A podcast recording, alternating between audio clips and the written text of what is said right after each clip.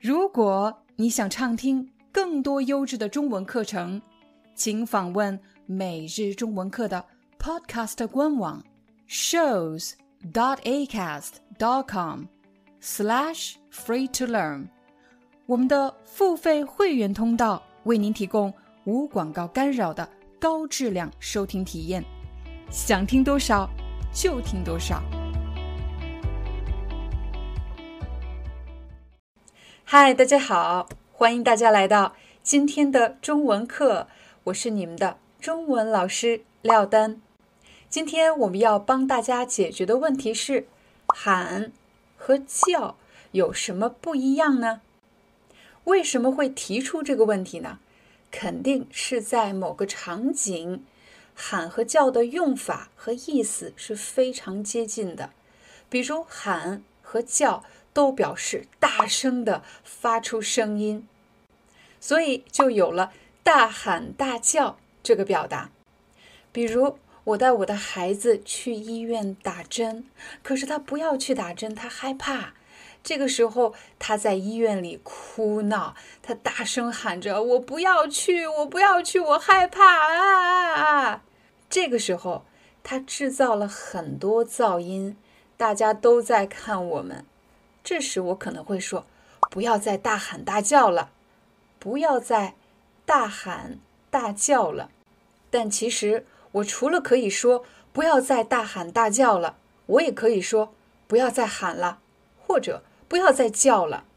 其实这里我表达的意思都是你说话声音轻一点，不要再啊，不要再喊了，不要再喊了，不要再叫了。当你想阻止某个人不要再这么大声的哭啊闹啊，你既可以说不要再喊了，也可以说不要再叫了，又或者不要再大喊大叫了。喊和叫这两个字在这里不需要做特别细致的区分。那么你可能会问：难道喊和叫是一个意思吗？在这个场景下，确实是可以替换使用的。我们不做细致的区分，但是你不要忘了，每一个汉字都有它们应用的网络。比如“叫”这个字，你叫什么？对吗？还有什么呢？再比如，我和我的孩子在路上遇到了我的朋友，这时候我对孩子说：“快叫阿姨。”这里的叫阿姨，其实就是快点跟阿姨打招呼，你要称呼阿姨的意思。再比如，如果我对我的同事说“老板叫你”，其实这句话就是老板叫你去他的办公室，也就是老板让你去他的办公室的意思，表示要求某人做什么事情。最后一个最常见的叫，那当然就是动物叫。比如猫的叫声，喵喵，我听到猫在叫；狗叫，汪汪；鸟叫，鸡叫，动物的叫声都可以说叫。当动物发出声音的时候，都要用“叫”这个字，而不是喊。我们再来看一看“喊”这个字。比如有一天，我正在马路上走着，突然我看到我的朋友就在马路的对面。这时候我叫他的名字，李明，李明，可是他没听到。这时候呢，我提高了音量，大喊李明，很大的声音喊他的名字。你会发现，喊的音量要比叫的音量要大一些，因为叫有称呼某人、要求某人的意思。我叫李明，嘿，李明，李明。我是正常的音量在叫某人，可如果我放大了音量，最大音量，我喊李明，这是在大喊他的名字。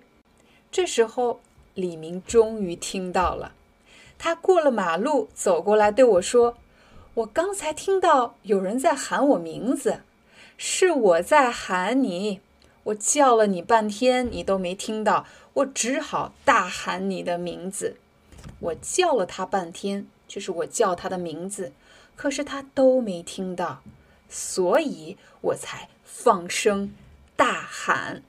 我们再来看一组词，一个是呼喊，一个是呼叫。什么时候我们会用到呼叫这个词呢？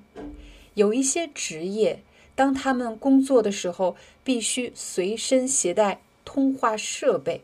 这个通话设备不是个人的手机，而是可以连接到总部的一个报话机。比如警察。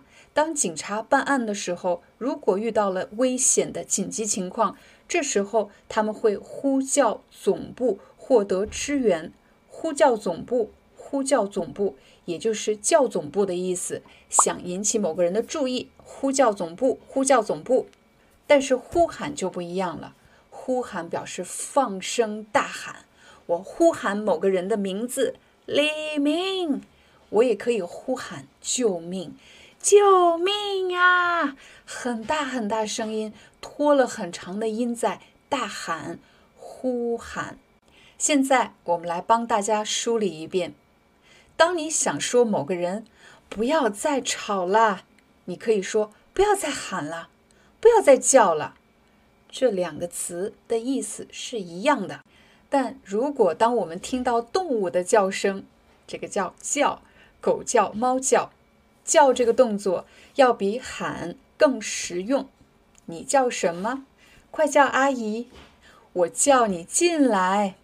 当然还有呼叫总部，呼叫总部。可是喊用的比较少，比如呼喊某人的名字。好了，这就是我们今天的中文课，希望对大家有帮助。我们明天见。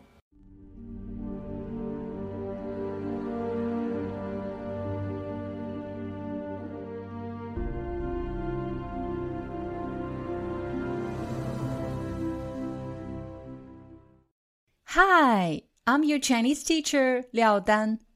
Thank you so much for listening to 每日中文课. If you're looking for more lessons, please visit our podcaster website. Here's a link shows.acast.com slash free to learn. As a silver member, you can get access to all the lessons we've created to help you learn natural Chinese in a fun, interesting, and immersive way. Join us today. Enjoy your ad free listening. I'll see you in upcoming episode.